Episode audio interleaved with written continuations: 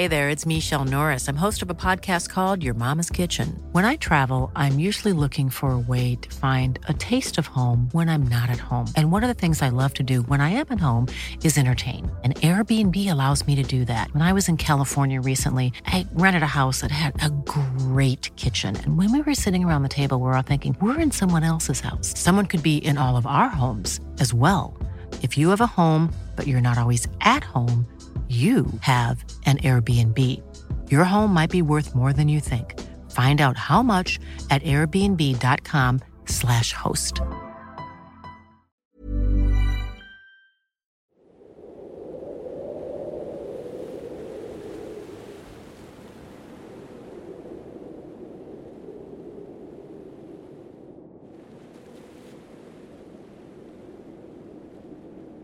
Soy de un pequeño pueblo pesquero ubicado en el estado de Oaxaca, donde vivo hasta la fecha con mi esposa e hijos. Quiero relatar una experiencia que viví en carne propia, algo que hasta hoy no me quiere dejar en paz, y estoy seguro de que así seguirá siendo hasta la muerte. Aprendí el oficio de pescador por parte de mi padre, quien a su vez lo aprendió de mi abuelo. En pocas palabras, provengo de una familia de pescadores, y es lo que nos ha dado desde siempre el sustento para vivir. La verdad es que no me puedo quejar. Me gusta lo que hago, y gracias a que en la familia se ha sabido trabajar el dinero, vivimos de una manera más que decente. Desde pequeño acompañé a mi padre a realizar su trabajo y de paso aprender de él. Muy temprano por la mañana salíamos en su pequeño barco pesquero y nos alejábamos considerablemente de la costa. Durante esas salidas, mi padre me orientaba sobre qué hacer en caso de quedar a la deriva pues en sus palabras nadie estaba exento de tener un accidente, por lo cual valía más estar prevenido ante lo que podría pasar. Pero no solo me daba consejos. Cuando regresábamos o el trabajo estaba tranquilo, solía contarme historias de mi abuelo, quien para ese momento había fallecido. Entre todas ellas, de la que más hacía mención era una sobre en la que el abuelo estuvo un par de días lejos de la costa. En aquella ocasión no estaba en sus planes quedarse mucho tiempo, ni mucho menos alejarse tanto pero al final uno está a merced de las circunstancias. Así que, acompañado por sus tres ayudantes, puso manos a la obra. De cualquier forma, no era la primera vez que lo hacían, y sabían que la tranquilidad de la noche sería el momento ideal para una buena pesca. En ese momento se encontraban reunidos en la cubierta, y alrededor estaba tan oscuro que apenas podías ver unos cuantos metros. El imponente mar permanecía tranquilo, pero aquel silencio les terminó jugando para mal, pues se volvió más pesado, a la vez que el nerviosismo se apoderaba de ellos. Y es que todos conocían historias de terror en torno a la comunidad y sus costas, por lo que inevitablemente el subconsciente los estaba traicionando. En ese momento recordaron que hacía rato habían soltado la red de arrastre, por lo que decidieron recuperarla para ver qué era lo que habían capturado. Aquello significaría un alivio a la situación, pues el trabajo de seleccionar y separar los mantendría ocupados, sin tiempo para pensar en el terror que los consumía. Al subir la red, notaron enseguida que ésta se movía violentamente, como si algo en su interior intentara salir abriéndose paso entre los peces y la misma red. Mi abuelo y los presentes se pusieron pálidos mientras se veían unos a otros, preguntándose qué demonios habían capturado. Después de todo, tenían años en el oficio, y sabían que, aunque se tratara de algo de tamaño considerable, este no se movería de la manera en que aquello lo hacía. En palabras de mi abuelo, se sentía como si hubiésemos atrapado a una persona. Un frío se apoderó de todos, mientras discutían internamente si era buena idea descubrir lo que estaba dentro. Seguramente no estarían preparados para ello, y no les quedó duda cuando el silencio fue roto por un alarido que hizo al más joven de la tripulación correr hacia el puente de mando, tapándose los oídos mientras gritaba que se trataba del ahogado. En cualquier otra circunstancia, habrían tomado con gracia las palabras de quien llamaremos Joaquín, pero la situación no se prestaba para nada a tomarlo como una broma. Lo que estaban escuchando era real, y lo que es peor, algo a lo que no podían encontrarle explicación. Rápidamente mi abuelo tomó la decisión de liberar la red cuando parecía que ésta, a pesar de lo imposible que pudiera resultar, se rompería por la forma tan violenta en que se movía. Y su decisión cobró más fuerza cuando los alaridos se transformaron en risas, mientras lo que mi abuelo describe como un rostro dentro de una especie de placenta se restregó contra la red. Acto seguido de entre los peces, se abrió camino una mano con el mismo aspecto, intentando tirar de esta. Aquella aterradora visión fue lo que todos, con excepción de Joaquín, vieron antes de liberar y sumergir la red en el mar. Incluso pensaron abandonarla porque temían que aquello se aferrara, pero el tiempo, dinero y trabajo que les tomaría reemplazarla los hizo desechar la idea, así que solo dejaron que el mar hiciera su trabajo. Después de unos minutos, el grito de Joaquín los hizo acudir en su ayuda, encontrándolo en el suelo cerca de la cabina de mando. Tenía un semblante de terror, con los ojos muy abiertos, mientras con sus temblorosos dedos apuntaba hacia el mar. Al principio no podía siquiera terminar una palabra, pero cuando lograron calmarlo, les dijo que se quedó cerca de la cabina tratando de buscar refugio, pero la puerta estaba cerrada por lo que, con tal de no estar donde se encontraba la red, se quedó cerca porque al menos ahí había un poco de iluminación. Cabe mencionar que el barco es pequeño, por lo que escuchó toda la conversación de mi abuelo y los demás, así como el momento en que soltaron la red en el mar. Esto le causó el alivio suficiente para levantarse y volver con los demás, pero cuando apenas se puso de pie, lo que describe como una mano fría y viscosa lo tomó del brazo, y con gran fuerza tiró de él hacia el mar. Como pudo, se agarró de la estructura del barco, pero la fuerza que aquella cosa ejerció sobre él le dio la impresión de que le arrancaría el brazo. Después, en un solo instante, aquello pareció desistir a su intento de llevarlo consigo, liberándolo de aquel inhumano agarre. Joaquín tuvo tanto miedo que en ningún momento se atrevió a voltear o siquiera a ver qué era lo que lo estaba sujetando. Dijo que su toque casi lo hace desfallecer, pero el miedo le dio el impulso que necesitaba para resistirse a ser arrastrado al fondo del mar. A los presentes, debido a que fueron testigos de que minutos atrás algo intentó salir de la red, no les costó creer las palabras de su pálido compañero. De hecho, decidieron que lo mejor era alargarse, y aunque la pesca les resultaba mejor durante la noche, dejaron de hacerlo por un tiempo. Al menos hasta que se les olvidara el susto que les provocó encontrarse con aquello a lo que se refirieron como el ahogado. Debo aclarar que no es un nombre específico, sino más bien la forma común de llamar a las almas en pena de los desafortunados pescadores que perdieron la vida en el mar, ya sea en un naufragio, accidente o circunstancias que pocos se atreverían a creer.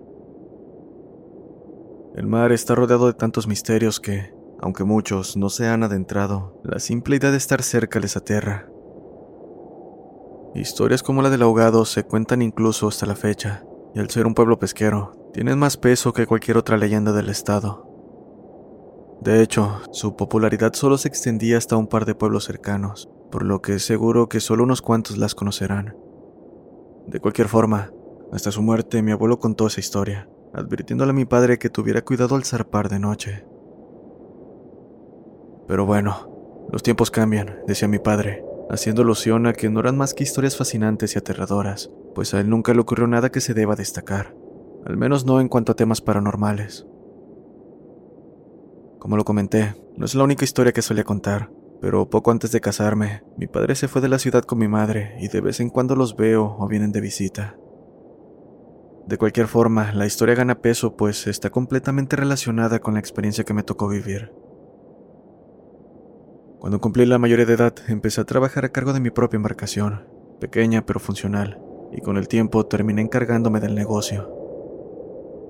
Con el paso de los años gané la experiencia suficiente para adentrarme en las aguas sin que esto llegase a suponer un peligro para mí o la embarcación. Debido a ello, cierta ocasión en la que la temporada era muy buena, decidí que lo mejor sería trabajar de lleno en la noche. Estaba seguro de que valdría la pena, y por suerte mis cuatro amigos de toda la vida estuvieron de acuerdo. Sería bastante entrada la noche y trabajábamos a manos llenas. Todo apuntaba que seguiríamos así hasta el amanecer, y eso nos tenía contentos. Pero fue en cuestión de minutos que toda actividad cesó. Los peces dejaron de aparecer y el ambiente se tornó extremadamente silencioso. Se sintió como el presagio de que algo muy malo estaba por ocurrir. Dirigimos las linternas en todas direcciones tratando de encontrar explicación a lo que estaba ocurriendo. Tal vez un depredador estaba cerca y por eso todo se había vuelto tranquilo. Pero sabíamos que no podía ser eso. Mi instinto me lo decía, y con el paso de los segundos solo lograba ponerme cada vez más tenso. Entonces escuchamos ese golpeteo. Fuerte y por intervalos que se extendió por todo el casco, lo que nos hizo pensar que algo buscaba la manera de subir. Nos miramos en silencio mientras uno de mis amigos tomaba un arpón, dirigiéndose hacia la fuente del sonido.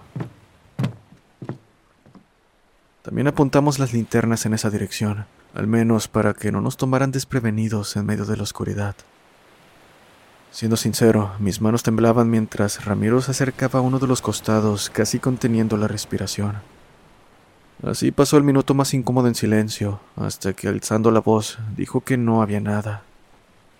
De hecho, desde que se acercó dejó de escucharse el golpeteo, pero la pesadez y el silencio no habían desaparecido, por lo que no podíamos permitirnos bajar la guardia. Poco a poco los sonidos parecieron volver, pero con ellos vino uno que nos puso en alerta. Pasos de pies descalzos y mojados desde la proa. Cabe mencionar que el barco no es muy grande, con una longitud de alrededor de 18 metros. En cuestión de un instante nos encontrábamos en donde se escuchó aquello, sin habernos detenido a pensar en lo imprudente que fue la acción. Y es que no sabíamos de qué se trataba, pero nuestros pies se movieron antes de pensar.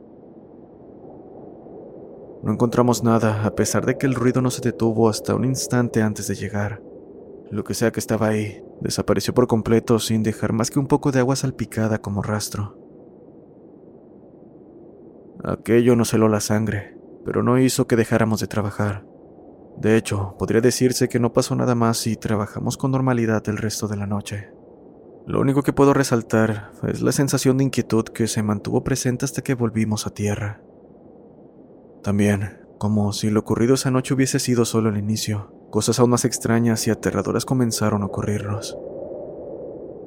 Lo primero fue que, con excepción de Ramiro y yo, Tres de los cinco presentes cayeron enfermos esa noche. Al parecer sufrieron de una fiebre que les duró días y casi se nos van. Pero lo que nos hizo relacionar lo sucedido con su inexplicable fiebre fueron los momentos en que alucinaban por la temperatura. Repetían entre lágrimas que iban por ellos, que los querían arrastrar al mar. Incluso la mujer de Christian, uno de mis amigos, mencionó verlo intentar salir de casa en medio de la noche, en una especie de sonambulismo. Sin duda, la situación preocupaba a todos, pero de repente, así como comenzó, una mañana amanecieron completamente recuperados y sin recordar lo antes mencionado por más que preguntáramos. Al final terminamos dejando de lado el tema.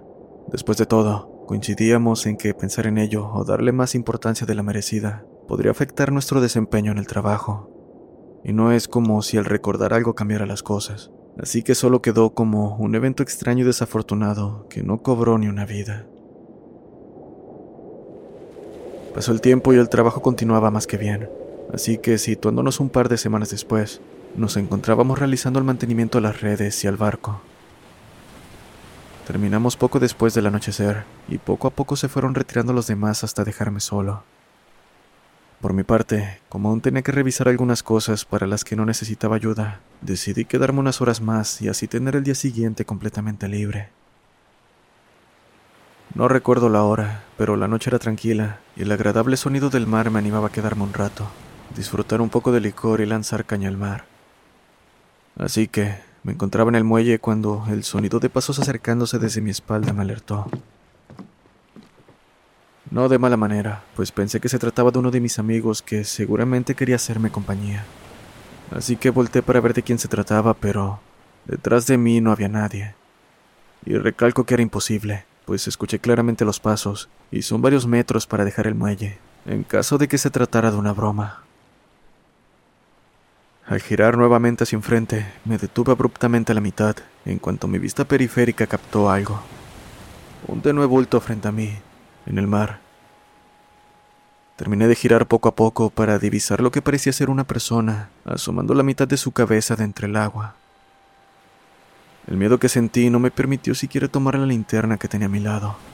No exagero al decir que no quería mover ni un músculo. En su lugar, mantuve la mirada fija en aquello, divisando que tenía unos cuantos mechones de escaso y mojado cabello, cayendo desde el centro y alrededor de su cabeza. Su piel era oscura, pero no tanto como sus grandes y redondeados ojos. Fue un instante el que mantuvimos la mirada, hasta que el sonido de alguien acercándose a toda prisa detrás de mí me hizo despegar la mirada por inercia, levantándome de un brinco esperando lo peor.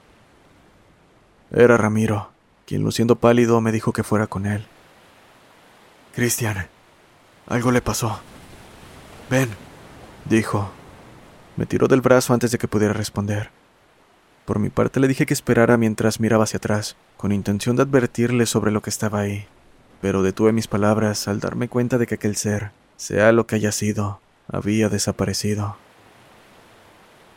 Durante el camino me cuestioné sobre si lo que había visto fue real o no, pero dejé completamente el tema a un lado cuando supe la razón por la que Ramiro estaba tan alterado. Al llegar a la casa de Christian, su mujer lloraba desconsoladamente en el comedor, diciéndome con la voz entrecortada que su esposo había desaparecido. Le pedí que se calmara y me contara con detalles lo ocurrido, y tomando aire me dijo que comenzó a preocuparse de que Christian no había vuelto a casa, y como había oscurecido desde hace horas, salió a buscarlo a pesar de que aún se encontraba con nosotros. Durante el camino lo encontró, no muy lejos de casa. Estaba cerca de la costa mirando hacia el mar. Lo notó un tanto extraño y al acercarse un poco, se dio cuenta de que parecía estar hablando con alguien que ya no podía ver. Pero lo peor fue que en un instante comenzó a caminar adentrándose en el mar sin detenerse.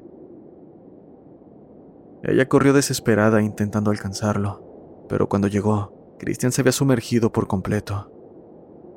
Quiso sumergirse también, en un intento desesperado por encontrarlo, pero apenas dio unos pasos, un frío la congeló, despertando un miedo en ella que la hizo retroceder en contra de su voluntad.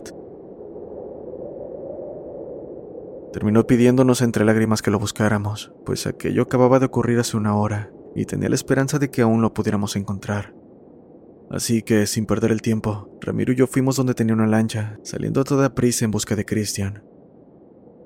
Lamentablemente, por más que buscamos no pudimos dar con su paradero. El mar se lo había tragado y ni siquiera en los días posteriores su cuerpo pudo ser encontrado en la costa o flotando. La verdad es que su pérdida nos afectó a todos. Al final realizamos un funeral sin un cuerpo al que enterrar, preguntándonos qué había llevado a Christian a cometer tal acto. Era una persona que creeríamos no haría algo así, pero lo peor había ocurrido y no teníamos de otra más que aceptarlo. Algo que también debo decir es que los hechos aterradores no terminaron con la desaparición de Christian. Mientras estaba en el funeral con Ramiro, Omar y José, siendo estos últimos dos quienes habían tenido fiebre al mismo tiempo que Christian, contaron que al poco tiempo comenzaron a padecer de pesadillas que los levantaban sudando frío y gritando por la noche. Incluso Omar mencionó que, en uno de esos episodios, logró divisar una sombra ocultarse en la esquina más oscura de su habitación. Cuando encendió la luz, listo para enfrentarse a quien pensaba era un ladrón, descubrió con amarga sorpresa que no había nadie. También escuchaban cómo los llamaban por su nombre cuando estaban solos en casa. Era una voz espectral que les erizaba la piel, la cual parecía provenir de todas direcciones y terminaba mezclándose con el sonido del viento. Finalizaron diciendo que temían por su vida, pues estaban convencidos de que compartirán el mismo destino que Christian. Se notaba el miedo en sus rostros, un miedo a algo que no podían comprender. Sentí un nudo en el estómago al escuchar sus palabras, mientras Ramiro comenzaba a perder el color en su rostro. Acto seguido comenzó a contarnos que, con excepción de la fiebre, había pasado por lo mismo que Omar y José. La voz y los sueños extraños, además de escuchar en un par de ocasiones pasos mojados afuera de su habitación estos se detenían en la puerta, quedándose allí hasta el amanecer. Fui el último en contar mi experiencia, la cual se limitaba únicamente al encuentro en el muelle, aquella noche que ocurrió lo de Christian. Y la verdad es que queríamos hablar más al respecto, pues tal vez en las experiencias de cada uno podríamos encontrar la razón de lo que estaba ocurriendo. Pero decidimos dejarlo por otra ocasión, pues estábamos en el funeral de nuestro amigo, y aunque no había cuerpo al que velar, era nuestro deber respetar su memoria y despedirlo de manera adecuada. El resto del tiempo que estuve ahí lo pasé intranquilo, sensación que permaneció incluso en casa, donde no podía dormir debido a que no dejaba de pensar en lo ocurrido y lo que podría llegar a pasar. Cuando logré dormir, las cosas no mejoraron, pues esa noche soñé que Christian me visitaba. Mi habitación tiene una ventana que abarca gran parte de la pared con un mosquitero y rejas. Está ubicada justo al lado de mi cama. Así que, en mi sueño, desperté debido al sonido producido por una pequeña piedra golpeando contra la reja de la ventana. Al abrir los ojos me encontré con una silueta inhumana y extrañamente, a pesar del horror que me causó esa visión, no pude moverme ni gritar. Aunque todo lucía más oscuro que otras noches, pude familiarizar la silueta con la de Christian, quien pronto rompió el silencio con un llanto que reflejaba gran dolor. Quise hablarle, preguntarle qué fue lo que le había pasado, pero mi voz no salía. Después de un minuto detuvo su llanto para voltear detrás suyo, y como si alguien lo estuviera llamando, se alejó de la ventana hasta terminar desapareciendo. En ese momento me pude mover, levantándome de golpe tomando una gran bocanada de aire. Asimismo, la noche recuperó su tono, y la oscuridad fue ligeramente disipada por la iluminación de la calle que entraba por mi ventana. Cuando me di cuenta de que todo había pasado y no había sido más que un sueño, o bueno, al menos trataba de convencerme de que así fue, estaba con el corazón acelerado y sudando frío. En aquel momento vivía solo, así que te podrás imaginar que no pude dormir el resto de la noche.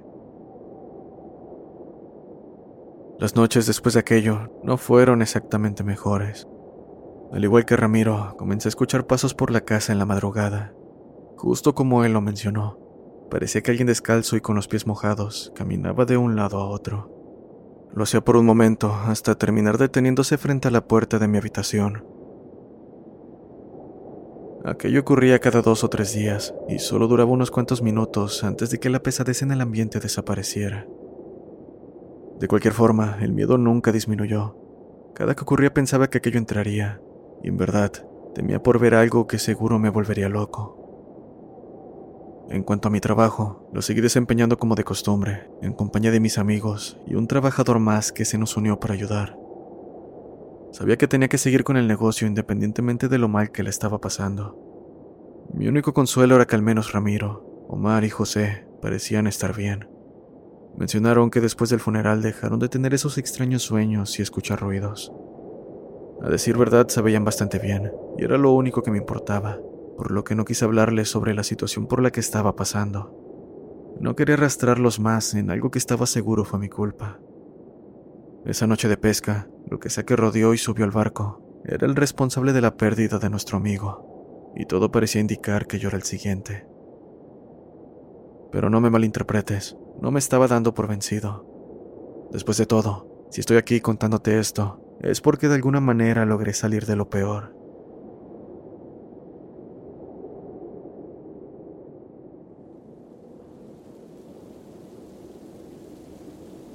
Días después me di cuenta, o más bien recordé, que entre los conocidos de la familia había una persona que sabía mucho sobre las leyendas locales. Pensaba que era un pasatiempo, aunque al parecer iba más allá, pues era una persona que vivía completamente aislada del resto.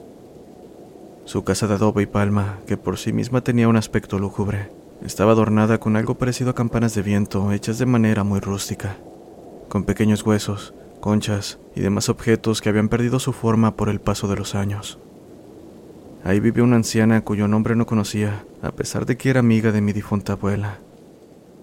Era pequeño cuando la conocí, así que podrás imaginar que la menor de mis preocupaciones era conocer el nombre de una de las amigas de la abuela. A pesar de todo, era una persona amable con quien se acercara a pedir su ayuda. Nadie se metía con ella y más bien la respetaban. En cuanto a su edad, lo único que sé es que era mayor que la abuela, y a pesar de ello no parecía notársele los años.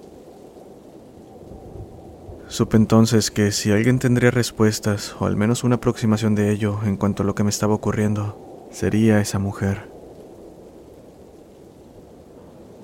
Un viernes al atardecer me encaminé a su casa, con unos cuantos pescados a manera de obsequio por la visita, pues no sería muy educado de mi parte el llegar sin nada pidiendo información.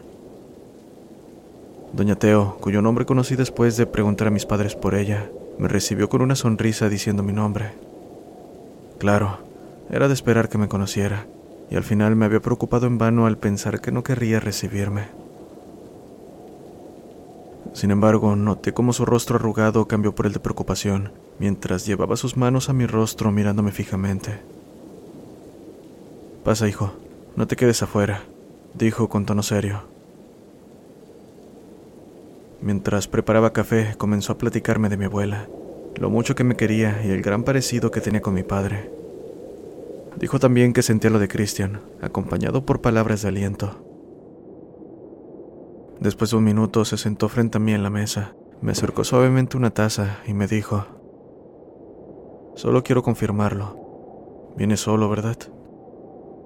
Sí. ¿Por qué lo pregunta? Alguien te venía siguiendo. Vi una sombra asomarse detrás de un árbol. ¿Te importaría decirme lo que pasó? Sin tiempo para discernir sus palabras, comencé a contarle lo que días atrás nos había ocurrido. Doña Teo, sin interrumpirme en ningún momento, escuchó cada una de mis palabras, y debo recalcar que su expresión nunca cambió. Era como si nada de lo que le dijera la sorprendiera.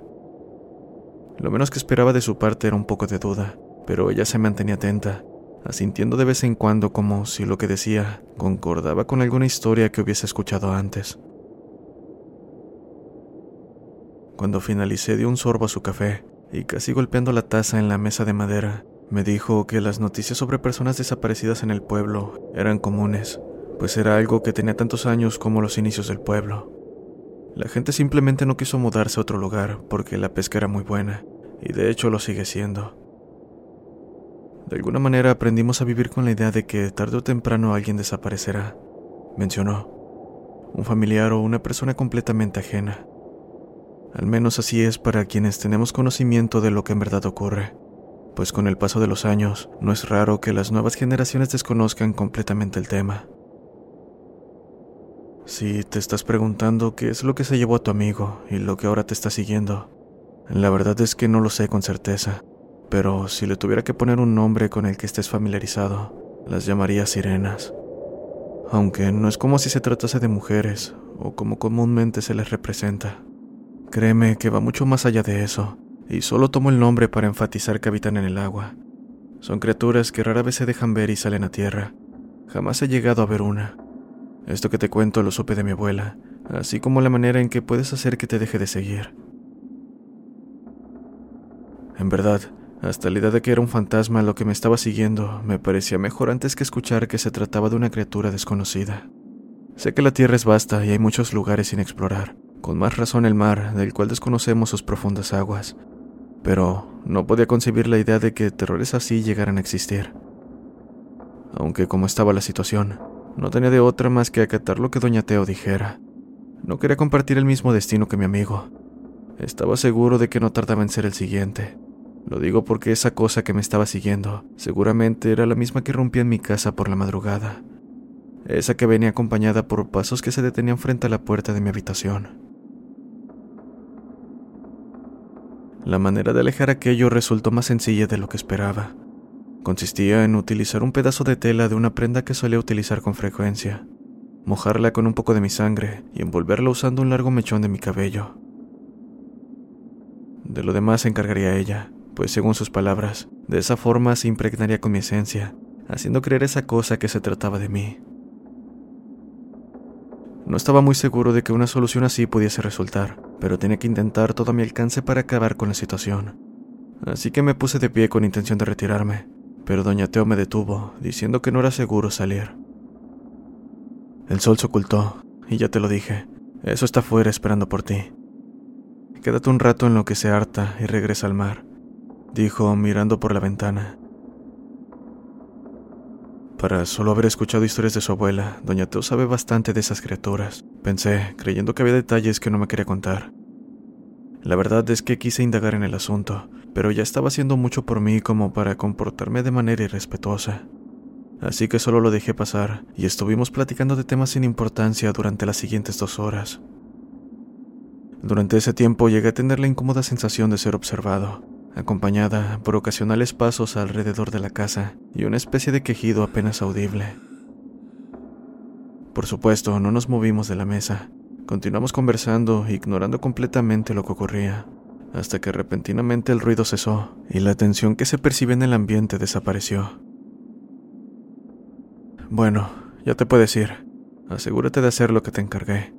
Mañana mismo quiero que me traigas esas cosas, dijo mientras recogía la mesa. La duda me mantuvo ocupado durante el camino a casa, incluso ignorando el miedo que debía sentir al andar por un camino tan oscuro, pues no había garantía de que aquello en verdad se hubiera alejado.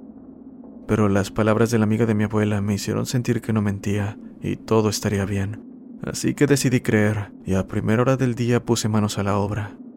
Llevé lo que se me había encargado y posteriormente me fui a trabajar, con la instrucción de volver en la tarde, pues para ese momento doña Teo tendría todo listo. El día transcurrió como de costumbre. El trabajo salió como se esperaba, pero al final me demoré con algunos pendientes, por lo que ya se había ocultado el sol para el momento en que tomé camino a recoger el encargo. No respetar la hora fue seguramente mi error, pues apenas me adentré en el pequeño camino de terracería, sentí una presencia siguiéndome. Una bastante fuerte, pues era como si estuviese siendo acechado por un depredador. Apresuré el paso, pero el miedo comenzaba a ganarme, pues poco a poco caminaba más lento, mientras escuchaba el crujir de las ramas y la maleza agitarse detrás de mí. Mi corazón comenzó a latir desesperadamente al escuchar aquellos malditos pasos acercándose, acompañados por el quejido y una respiración ronca. Llegó el momento en que no pude más. Me congelé esperando que ocurriera lo peor. Lo único que podía hacer era rezar en mi mente. Pedí con todas mis fuerzas que me salvaran, Dios o quien sea, solo quería salir de ahí. No había hecho nada malo como para merecer lo que estaba ocurriendo.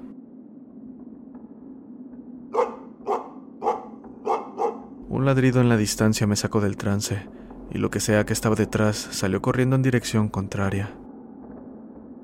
Acto seguido salió un perro de los matorrales y se quedó a mi lado, como si supiera que corría peligro estando solo. Sentí un gran alivio en ese momento. De hecho, el me encaminó a la propiedad de Doña Teo, donde se fue hasta que me recibió y crucé la puerta. La verdad es que ni siquiera le conté lo que acababa de suceder. Solo saludé, tomé el trabajo que me había realizado y después de recibir una nota con las indicaciones, me retiré del lugar. El camino de vuelta transcurrió sin percance. La sensación de miedo que me atormentaba minutos atrás había desaparecido. Al llegar a casa, saqué la nota de la pequeña bolsa negra y procedí a leerla. En general, debía seguir una serie de pasos para realizar el ritual de forma correcta. Ir al lugar donde tuve contacto por primera vez con aquel ser. Llevar un cambio de ropa aparte, el cual debía ser completamente nuevo. Y por supuesto, no olvidar el trabajo. Pieza clave para terminar con todo. Sentí que me fallaron los pies al saber que debía zarpar hacia el punto donde aquella cosa subió mi barco. Temía ir solo, pero nuevamente no quería involucrar a mis amigos en eso. Solo necesitaba armarme de valor, tomar una lancha y llevar a cabo el ritual. Aún así no podía deshacerme del sentimiento de que algo no andaba bien. Algo de lo que me dijo Teodora no cuadraba. Todo me resultaba demasiado fácil como para creer ciegamente. Pero al final no tenía opción. No sabía a quién más acudir y ella parecía saber más que nadie por lo que pasaba. Pensé minuciosamente en lo que haría mientras me daba una larga ducha. Me levanté el ánimo diciéndome que solo sería una noche más y todo terminaría. Con esa idea me fui a dormir, y apenas salió el sol puse manos a la obra. Cabe mencionar que esa noche los eventos aterradores siguieron ocurriendo. Sin falta, la presencia se paseó de un lado a otro por la casa, y ahora con más insistencia que nunca. Llegó incluso a golpear la puerta en un par de ocasiones, pero por más turbia que se puso la situación, no salí de mi cuarto. Ni siquiera moví un músculo para que aquello no se diera cuenta de que estaba despierto. Supe entonces que mi tiempo se estaba terminando y en cualquier momento aquello vendría para cobrarse con mi carne, cobrarse una deuda que desconocía, en la que estaba convencido no tenía nada que ver. Finalmente el sol salió y me preparé para ir a trabajar. Mientras hablaba con mis amigos, salió la plática que estaban preocupados por mí. Pregunté la razón a lo que me dijeron que me había descuidado, delgado y siempre parecía estar nervioso, viéndose los lados en algunas ocasiones, mientras que en otras parecía ido mientras miraba el mar. La verdad es que no lo había notado, y aunque me lo dijeron, no lo podía creer. Sí, es verdad que la situación me tenía mal, pero fuera de eso intentaba actuar y llevar mi rutina de la manera más natural posible. Supongo que esa naturalidad solo ocurrió en mi cabeza, pues la preocupación de mis amigos era algo que no podía ignorar.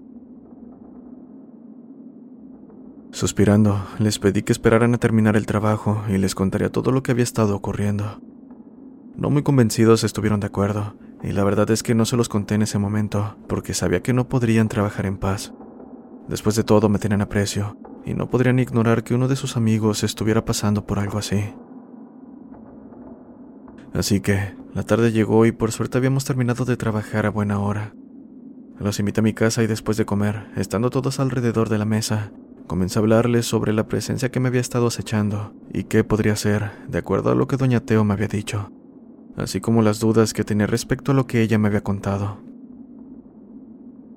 No sé si creer del todo sus palabras. Siento que hay algo que no me quiere contar, pero no tengo a quién más recurrir, dije. Todos se quedaron en silencio por un momento, y después Ramiro me dijo que estaba conmigo, que lamentaba no poder ayudarme porque él tampoco entendía cómo es que dejaron de ocurrir las cosas extrañas en su casa. Incluso Mar y José estuvieron de acuerdo en tampoco saber la razón, mucho menos porque aquello parecía haberse ensañado conmigo. Como lo esperaba, tampoco sabían algo sobre Doña Teo, pues solo la conocían de boca de otras personas. Omar dijo que seguro se trataba de una especie de estafa, como suelen hacer. A lot can happen in three years, like a chatbot may be your new best friend. But what won't change? Needing health insurance. United Healthcare Tri Term Medical Plans, underwritten by Golden Rule Insurance Company, offer flexible, budget friendly coverage that lasts nearly three years in some states. Learn more at uh1.com. Ryan Reynolds here from Mint Mobile. With the price of just about everything going up during inflation, we thought we'd bring our prices down. So to help us, we brought in a reverse auctioneer, which is apparently a thing. Mint Mobile unlimited premium wireless. Ready to get 30, 30, bit to get 30, bit to get 20, 20, 20, bit to get 20, 20, bit to get 15, 15, 15, 15 just 15 bucks a month. So, Give it a try at mintmobile.com/switch. slash $45 up front for 3 months plus taxes and fees. Promo rate for new customers for limited time. Unlimited more than 40 gigabytes per month slows. Full terms at mintmobile.com. algunos charlatanes que se hacen llamar curanderos. Pero ese no podía ser el caso. En ningún momento pidió recompensa por el trabajo. De hecho, parecía que me veía como un nieto a juzgar por la manera en que me trataba. No la conocía mucho, pero podía decir que era una buena persona. Tenía sus secretos, sí, pero ¿quién no los tiene? Finalicé diciéndoles lo que pretendía hacer esa misma noche, cosa a la que todos replicaron casi a la vez que era una idiotez, como si fuese con el propósito de que me llevaran como a Christian. Pero sabían que no podrían convencerme. La situación no estaba como para dejar que las cosas continuaran. Había que tomar acciones y si algo se tenía que hacer, debía ser esa misma noche. Con ello en mente me dijeron que al menos me acompañarían, porque de igual forma nada aseguraba que ellos no fueran los siguientes si fracasaba. Así que al final hubo un ligero cambio de planes. Salimos del barco que usábamos para trabajar en vez de una pequeña lancha, como al principio tenía planeado.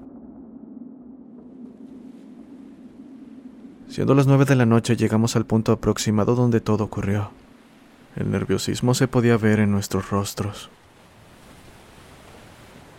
El silencio de nuestra falta de plática era interrumpido por el sonido del mar y el viento. Entonces saqué de la bolsa el trabajo de Doña Teo, el pedazo de tela con sangre amarrado con mi cabello. Noté que había algo en su interior, pero no quise averiguar lo que era, así que, tal cual lo dijo, lo arrojé al mar lejos donde las linternas apenas alcanzaban a iluminar. Rápidamente saqué el cambio de ropa, me la puse y la que traía la metí en una bolsa que posteriormente quemaría. Aquello era parte de las instrucciones. Rápidamente dimos marcha de vuelta a la costa, pero apenas nos alejamos un poco. El motor se apagó y por más que lo intentamos no pudimos hacerlo funcionar. Estábamos considerablemente lejos, temerosos por lo que podría pasar antes de que pudiéramos encontrar y solucionar la falla.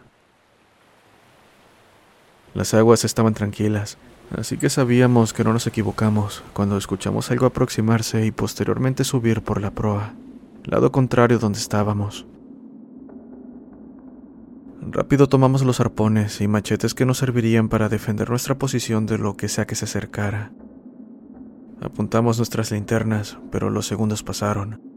después los minutos, y aquello seguía sin mostrarse. Los nervios comenzaron a ganarnos y sin aguantar más, Omar se acercó empuñando su machete linterna, diciendo que verificaría que no había nada. Lo dejamos ir y apenas giró fuera de nuestra vista, su linterna se apagó para acto seguido escucharlo gritar por ayuda. Lo vimos siendo arrastrado fuera del barco. Una mano larga y huesuda de aspecto grisáceo lo sostenía, mientras que la otra se sostenía del barco en dirección al mar. Sin tiempo de procesar lo que estábamos viendo, Ramiro accionó su arpón contra esa cosa, dando justo en su brazo. El horrendo chillido que escuchamos nos indicó que había funcionado, pues rápidamente soltó a mi amigo, quien estaba sin aliento con su boca y ojos abiertos de par en par. Ramiro comenzó a tirar de la línea del arpón, pero después de un forcejeo la tensión desapareció, para ver salir del mar únicamente la punta que había atravesado esa cosa. Nos miramos atónitos, preguntándole a Omar qué había visto, pero él continuaba sin poder hablar, aún con la misma expresión de terror como si se hubiese petrificado.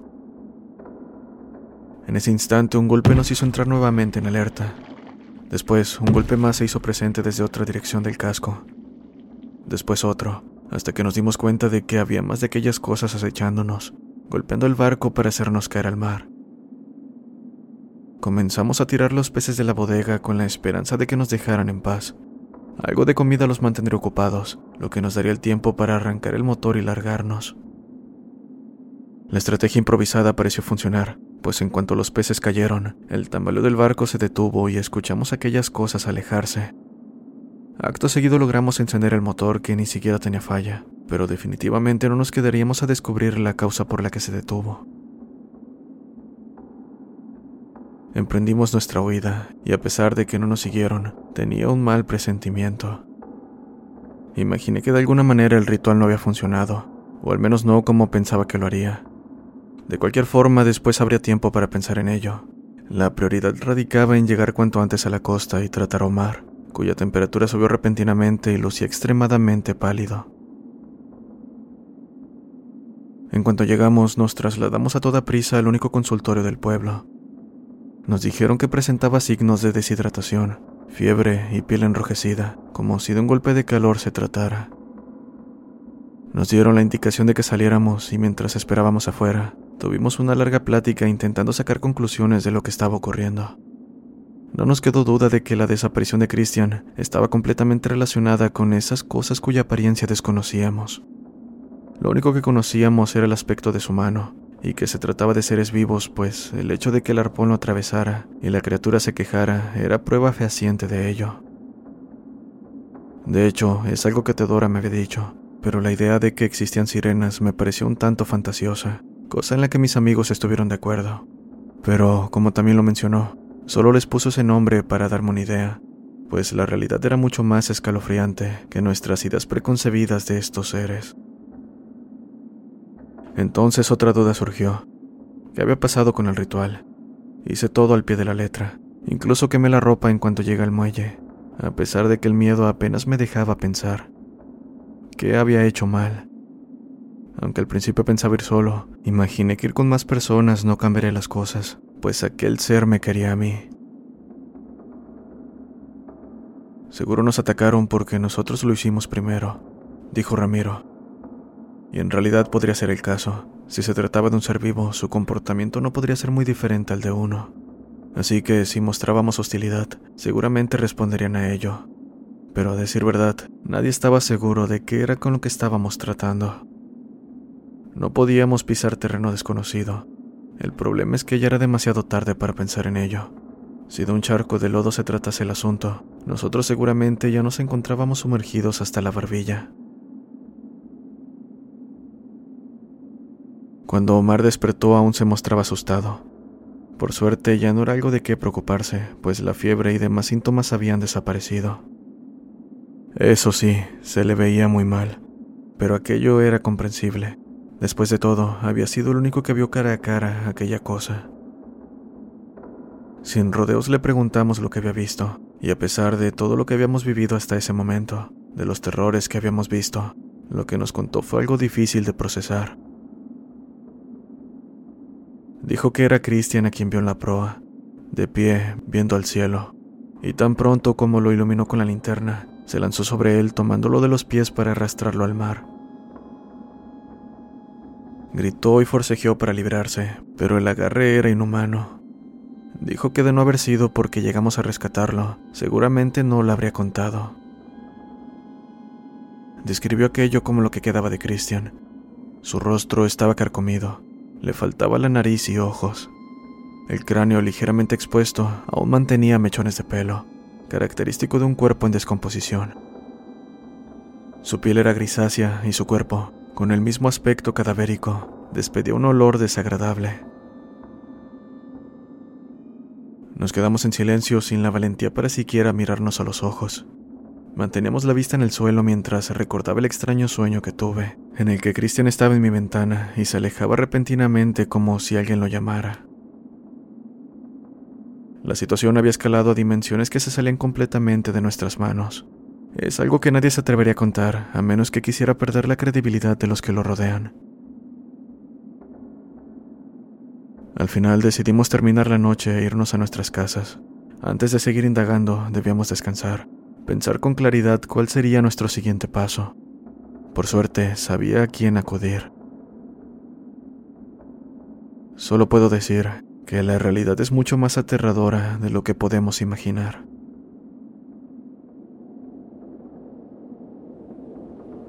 Los gallos comenzaban a cantar y los primeros rayos del sol disipaban ligeramente la oscuridad cuando me encaminé a casa de Doña Teo. A pesar del cansancio que me agobiaba, no pude dormir. En ningún momento dejé de recapitular los extraños eventos que ocurrían no solo dentro, sino también fuera del mar. Si bien parecía que la actividad de mayor peligro se daba lejos de la costa, que me aseguraba que siempre sería así. Las visitas nocturnas iban escalando poco a poco, tanto en frecuencia como en intensidad. Nada me aseguraba que esa misma noche, mientras conciliaba el sueño, no ocurriera lo peor. Seguramente se debía a mi nerviosismo, pero me sentí intranquilo durante todo el camino. El sol aún no se mostraba por completo, y sentí que de cada rincón oscuro, detrás de los árboles, saldría Christian, con el mismo aspecto que Omar describió. Me aterraba la simple idea de ver algo así, sobre todo no saber cómo abordar la situación. Gracias a que estuve perdido en mis pensamientos, cuando me di cuenta estaba frente a la casa de Teodora. Toqué un par de veces golpeando cada vez más fuerte al percatarme de que no había respuesta. Llegué al punto de golpear la puerta, con la preocupación latente de que le había pasado algo. Pronto, una voz molesta hizo que me detuviera, mientras pasos lentos y cansados se aproximaron a la puerta para acto seguido abrirla. La cara de disgusto que tenía Teodora desapareció en cuanto se dio cuenta de que se trataba de mí. Casi jalándome del brazo me hizo pasar, me sentó en la mesa y me dijo que le esperara un momento, en lo que preparaba algo de café. Me preocupó su reacción. ¿Acaso no esperaba verme, o siquiera que volviera del mar? Lo digo porque su mirada era parecida a la de Omar cuando lo llevamos al consultorio. Cuando se sentó frente a mí, me dijo que primero fuera al baño a lavarme la cara. Necesito que te veas bien en el espejo. Después me explicarás con detalles lo que pasó. No tardé en comprender sus palabras. ¿Cómo decirlo? Lucía como si hubiese envejecido diez años. Demacrado y pálido era lo que mejor describía mi rostro. Las ojeras y bolsas debajo de mis ojos solo podrían tenerse tras varias semanas de mal dormir, pero había adquirido este aspecto en solo una noche seguramente causado por el miedo que me provocó estar al borde de la muerte. Volví después de unos minutos de verme frente al espejo, organizando lo que diría, y sin tapujos dije todo tal cual lo recordaba. Por supuesto, sin olvidar el putrido aspecto de lo que Omar llamó Christian, y también el momento en que se puso grave. Pude notar su disgusto mientras continuaba contándole, Escaló a tal punto que ni siquiera me dejó terminar de hablar, diciendo que sabía cómo terminaría todo. En resumen, no debimos hacerle frente a aquellas cosas. Lo más inteligente que pudimos haber hecho era quedarnos donde estábamos y esperar a que nos dejaran en paz, refiriéndose a la criatura que se subió al barco, que aclaró, no se trataba de Christian. Les gusta jugar con sus presas, burlarse de ellas de las maneras más retorcidas posibles. Como en este caso, vestir la piel de su amigo para hacerles creer que se trataba de él. En ese instante me armé de valor preguntándole por qué sabía tanto de aquellos seres. Temía saber la respuesta, pero había oportunidad de que aquello fuese de ayuda. Entonces, doña Teo, con una expresión aún más seria que antes, mencionó que el problema no radicaba en que me lo dijera, sino en lo que podría pasar cuando lo supiera, pues había cosas que era mejor no saber. Me tomé unos segundos para pensarlo, pero en realidad no había que darle muchas vueltas. Estaba metido hasta el cuello y no creo que algo a estas alturas cambiara la gravedad del asunto. Le pedí entonces que me lo contara sin omitir ningún detalle por más insignificante que pudiera parecer. Las desapariciones y la buena pesca en el pueblo tienen una estrecha relación, comenzó. Verás, cuando el hambre amenaza con arrasar con la vida de decenas de personas, sacrificar una de ellas por algo tan vital como lo es la comida se vuelve un gran trato. Así como existen religiones profesando su fe a diferentes dioses, también hay personas, grupos tan pequeños como una familia, que veneran a seres a los que algunos llamarían demonios. Espero sepas a lo que me refiero. Con seguridad, te digo que esto ocurrió en un momento vulnerable por parte de nuestros ancestros, pero es algo que ya no se puede detener. Si nos han vuelto un escándalo las desapariciones, es debido al oficio que se practica por aquí, además de que no ocurre con mucha frecuencia. Lamento decirte, muchacho, que ya hice todo lo que estaba en mis manos. Ahora que conoces la verdad de este pueblo, te debo pedir que vayas a este lugar, dijo mientras deslizaba hacia mí un sobre amarillento que contenía una carta y un mapa del pueblo con indicaciones para llegar a un recinto al otro extremo, donde árboles y densa vegetación se extendían por kilómetros. Todora me despidió diciendo que debía entregar la carta cuando llegara, que rezaría por mi bienestar y me mantuviera fuerte, pues seguro todo saldría bien. También dijo que me fuera preparado, con linterna en mano y agua, pues a pesar de no estar lejos, lo irregular y confuso que el camino podría tornarse, haría que me tomara un par de horas, si no es que más, dar con el sitio. Y no te preocupes por tus amigos. No creo que sea del todo alentador, pero en este momento el único que corre peligro eres tú, dijo mientras me alejaba. Por si las dudas, preparé un poco más en mi mochila, cosas que me podrían ayudar a defenderme en caso de que lo necesitara. Y así, aún con la iluminación del sol de la tarde me encaminé, sin ganas de perder un minuto más. Tal como lo mencionó Teodora, después de la primera hora me di cuenta de que me tomaría llegar más de lo planeado. No había camino ni siquiera para transitarlo a pie, y después de adentrarme un poco, lo único que podía ver era vegetación y árboles a mi alrededor. Las instrucciones eran claras hasta cierto punto, pero no lograba encontrar las marcas en los árboles que mencionaban. Por si fuera poco, el sol comenzaba a ocultarse, lo que me dejaría oscura sin aún llegar a mi destino. Fuera de haberme perdido, no pasó algo más que deba mencionar. Terminé llegando, apoyándome con mi linterna, porque a pesar de aún tener luz solar, los árboles hacían su trabajo obstruyéndola. Si la casa de Doña Teo me parecía alejada del pueblo, esta se encontraba completamente aislada de cualquier contacto con otras comunidades. Sería el lugar perfecto para alguien que quiera desconectarse del exterior. Aún así, se veía bastante decente. La construcción era un tanto antigua, de ladrillo y una arquitectura que me recordaba una pequeña capilla. Quienquiera que viviera ahí tenía un gusto muy extraño, pero no estaba para quejarme o criticar el diseño así que tomando aire me acerqué a la puerta que estaba justo en medio y toqué tres veces. Pronto atendió un señor con seguramente más años que Teodora. Su piel era muy arrugada, ceniza y parecía haber perdido la visión de su ojo izquierdo. Me dijo algo en lo que imagino era una lengua indígena, y sin saber qué responder, le pasé la hoja que se me había proporcionado. No sabía lo que decía, pero le bastó un breve vistazo para decirme que entrara con un español fluido. El interior era iluminado por velas, pues como se esperaba, la luz eléctrica no llegaba hasta un lugar tan remoto. Aún así pude notar la decoración, y con ello lo extraño, por no decir aterrador que lucía. Había pieles de animales, decoraciones como las de la casa de Todora, conchas, plumas, y si la vista no me engañaba, alcancé a ver cráneos de monos, los cuales desconozco si eran reales. Parece que mi curiosidad había molestado al anciano, a quien solo me referiré de esa manera. Pronto me dijo que me sentara mientras preparaba algo en un fogón de leña. El olor a hierbas golpeó mis fosas nasales mientras imaginaba de qué se trataba todo. Una especie de limpia. Acto seguido vertió el líquido en una taza de barro y me dijo que bebiera. Por mi parte obedecí a pesar de que no sabía lo que era y que el fuerte olor casi me hace vomitar. Después de cerciorarse de que no dejé nada, comenzó a decirme que lo que me estaba ocurriendo no había sido algo contra mí, específicamente hablando.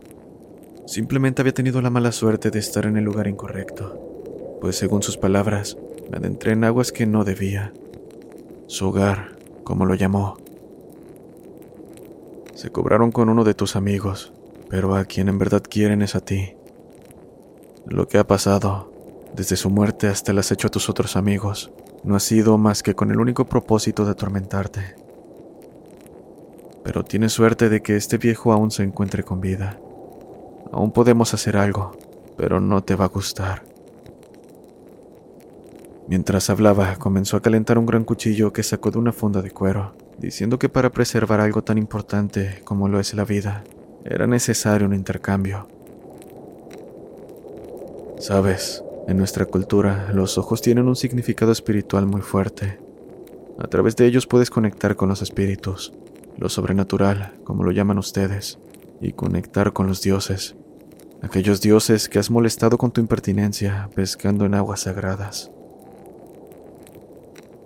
Sentí un mareo que me impidió levantarme cuando el anciano dijo esas palabras, quien continuó hablando.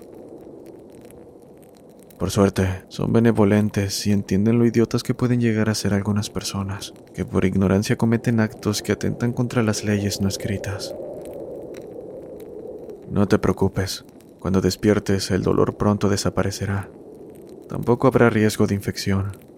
Créeme, soy bueno en lo que hago. Tu abuelo es testigo de ello, pero creo que, por tu reacción al verme, no debió haberte contado de mí. El anciano continuó hablando, pero sus palabras se volvían difíciles de entender conforme luchaba inútilmente para no caer inconsciente. Lo último que escuché fueron cánticos de su áspera voz. Después, todo se volvió oscuro. Sentí caer en un vacío mientras un dolor insoportable me pedía gritar, pero ni siquiera eso podía hacer. De pronto, en medio de aquella oscuridad, figuras grotescas aparecieron frente a mí de aspecto humanoide cuyas manos alargadas y viscosas me tomaron para sumergirme en las profundidades del mar. Pensé que mi vida terminaría ahí, pero dando un grito me levanté en la cama de mi habitación. Tenía el corazón acelerado y respiraba desesperadamente mirando en todas direcciones. Estaba aturdido y no sabía si lo que había pasado fue un sueño. Se sintió tan real como lo que ocurría en ese momento. Me levanté de mi cama en dirección al baño. Acto seguido lavé mi cara, y en verdad sentí que algo se rompió dentro de mí al ver mi rostro cadavérico en el espejo. Y es que me faltaba carne, la nariz y cabello. Uno de mis ojos colgaba fuera de su lugar, y como si aquello hubiese activado mi sentido del olfato, un olor a putrefacción me hizo vomitar un líquido negro. En ese momento, a punto de volverme loco, la oscuridad consumió todo, a la vez que sentí caer nuevamente en aquel vacío. Exaltado abrí los ojos para darme cuenta de que estaba cerca de la casa del anciano. Lo sabía porque las marcas y adornos en los árboles eran los mismos. Lo extraño fue que la casa no estaba, y yo me encontraba sentado en el suelo, sin mis cosas, sosteniendo un papel y un frasco en mis manos. Antes de abrir el papel me tomé un minuto para retomar el aliento y pensar si aún me encontraba en aquella especie de sueño o una alucinación. Pero un dolor me sacó del trance, más bien una punzada mientras me daba cuenta de que había perdido la visión de mi ojo izquierdo. Lo toqué sin pensarlo, pero un dolor agudo al tacto me detuvo, y teniendo idea de lo que había ocurrido lo dejé en paz. En su lugar abrí la hoja y batallando con la poca iluminación de la noche, supe que se trataba de una nota con instrucciones extrañamente similar a la que Teodora me había dado, para ahuyentar a la criatura que estaba tras de mí. No necesité pensar dos veces en lo que se encontraba dentro del frasco, y a pesar de que las náuseas y el dolor me estaban matando, solo debía hacer lo que se me indicaba. Enterrar el frasco en la orilla del mar, donde las olas golpeaban la arena, y repetir tres veces las extrañas palabras al final de la nota, a todo pulmón para finalizar pidiendo perdón. Nada de lo que estaba ocurriendo en ese momento tenía sentido.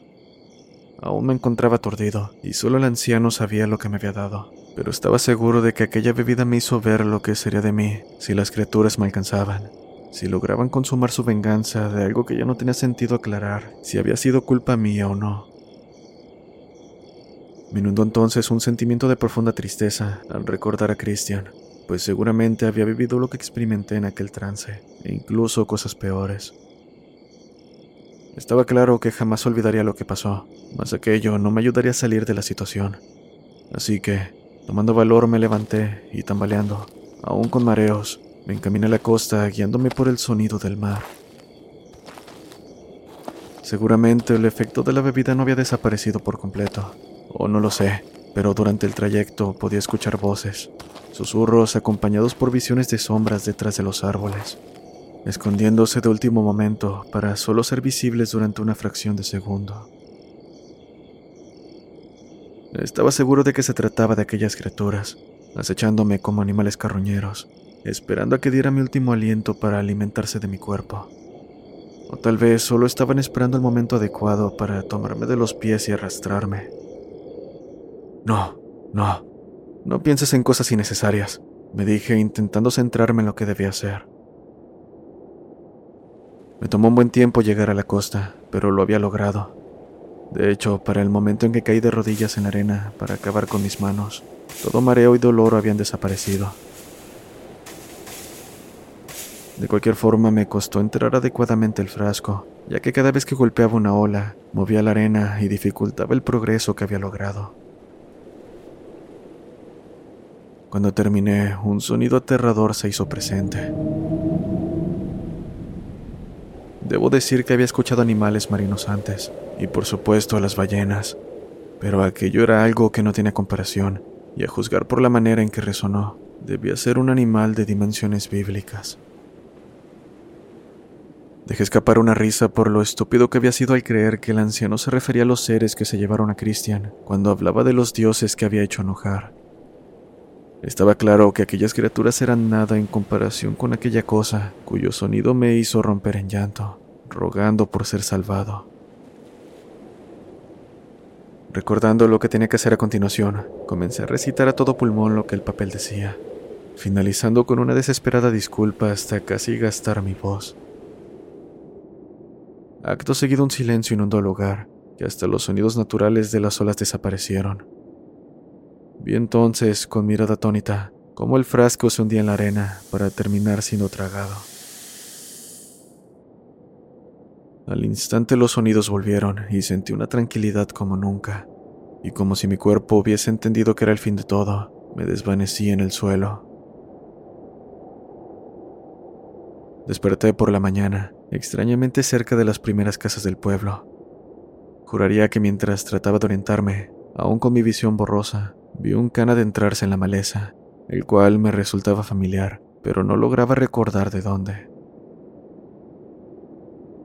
Llegué a mi casa devorando la comida del refrigerador. Sentía tanta hambre como si no hubiera comido en días, y de hecho, fueron días los que pasaron desde que emprendí mi camino a casa del anciano. Tres, para ser exacto. Decidí pasar la mañana y parte de la tarde recuperando energías intentando procesar lo ocurrido y el cómo explicaría a todos la falta de mi ojo izquierdo. Así, casi al anochecer, me dirigí a casa de doña Teodora. Necesitaba saber con quién demonios me había enviado. Sí, todo parecía haber terminado y también quería agradecerle por eso, pero el método me pareció extremo. También quería saber hasta qué punto de lo que experimenté fue real, si la bebida que me habían dado de alguna manera me indujo en un estado alucinógeno Tenía mis pensamientos tan revueltos que no sabía por dónde comenzar. Lo único que en verdad me importaba saber era si todo había terminado. Pero Teodora no estaba por ningún lado. Incluso entré a su casa pensando que algo le había ocurrido, pero por más que busqué no la encontré. Aquello me resultó demasiado extraño, pues todo estaba en su lugar, como si repentinamente se hubiese esfumado. Pregunté a quienes podrían haberla llegado a ver, pero no supieron darme razón. Aquella anciana aún tenía respuestas que darme, y estaba dispuesto a esperar el tiempo que fuera necesario para escucharla. Era una persona dura, no podría desaparecer de la nada. No, después de haberme guiado hasta este punto. Pero transcurrieron los años y hasta la fecha no ha vuelto. Lo peor es que no todo terminó ahí, pues si bien las visitas nocturnas de aquellas cosas desaparecieron, mis amigos no sabían darme razón de lo que habíamos vivido, como si hubieran perdido la memoria. Les pregunté una y otra vez, pues era imposible que lo hubiesen olvidado, a lo que solo obtuve una mirada fría por su parte, como si pensaran que me estaba volviendo loco. Fue terrible que Cristian se hubiese ahogado por subir a su bote borracho en medio de la noche, pero no juegues con su memoria inventando la manera en que murió, dijo Ramiro. Algo extraño les había pasado, pero eso no era todo. Lo que más me aterra, incluso hasta la fecha, es que puedo sentir cuando alguien del pueblo va a morir. Por increíble que parezca, cuando va a ocurrir, veo a la persona en mis sueños, aunque ni siquiera la conozca en persona. La veo siendo arrastrada al mar por aquellas malditas criaturas, y cada sueño es diferente. La manera en que mueren es más grotesca que la anterior. Pero en lo que todo coincide, y es el motivo de mi preocupación, es que a los pocos días se corre la noticia de que la persona murió ahogada o simplemente desapareció. No sé si lo que hizo el anciano tuvo algo que ver, cuya identidad no descubrí, ni por qué conocía a mi abuelo. He ido varias veces a buscarlo, pero por más que lo intento no he podido encontrar su casa. De hecho, las pocas veces que he sentido que estoy cerca, un miedo inexplicable se apodera de mí, haciéndome retroceder.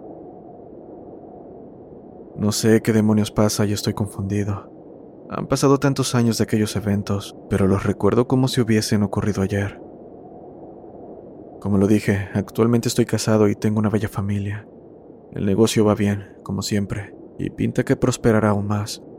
Pero a qué costo, al de callar cuando sé que alguien, incluso uno de mis hombres, va a morir. Es difícil no poder hablarlo con alguien, porque si lo hiciera, seguramente en este momento me encontraría en un manicomio. Por suerte he sabido mantener las apariencias y con ello mi cordura. He aprendido a vivir con el latente miedo de que, en uno de esos sueños, me vea siendo arrastrado, o peor aún a uno de mis seres queridos. Quisiera dejar el pueblo, pero siento que algo me tiene amarrado aquí. Sí, me libré de la muerte, pero a cambio he firmado un pacto cuyas pautas desconozco, con un ser que escapa de toda comprensión. Así es como termina este relato, de un pescador que accidentalmente despertó algo que no debía. Hay demasiadas cosas que no he logrado entender, pero en este punto de mi vida me encuentro tan cansado que hay veces en las que ya no quiero continuar. No quiero pensar en nada, solo dedicarme a mi familia y seres queridos. Puedes tomar mi relato como una historia fantástica y aterradora, como los disparates de un loco con suficiente tiempo libre. Pero si te sirve, quiero que jamás olvides que el mar merece respeto y que basta un error inconsciente para terminar en una situación incluso peor que la mía.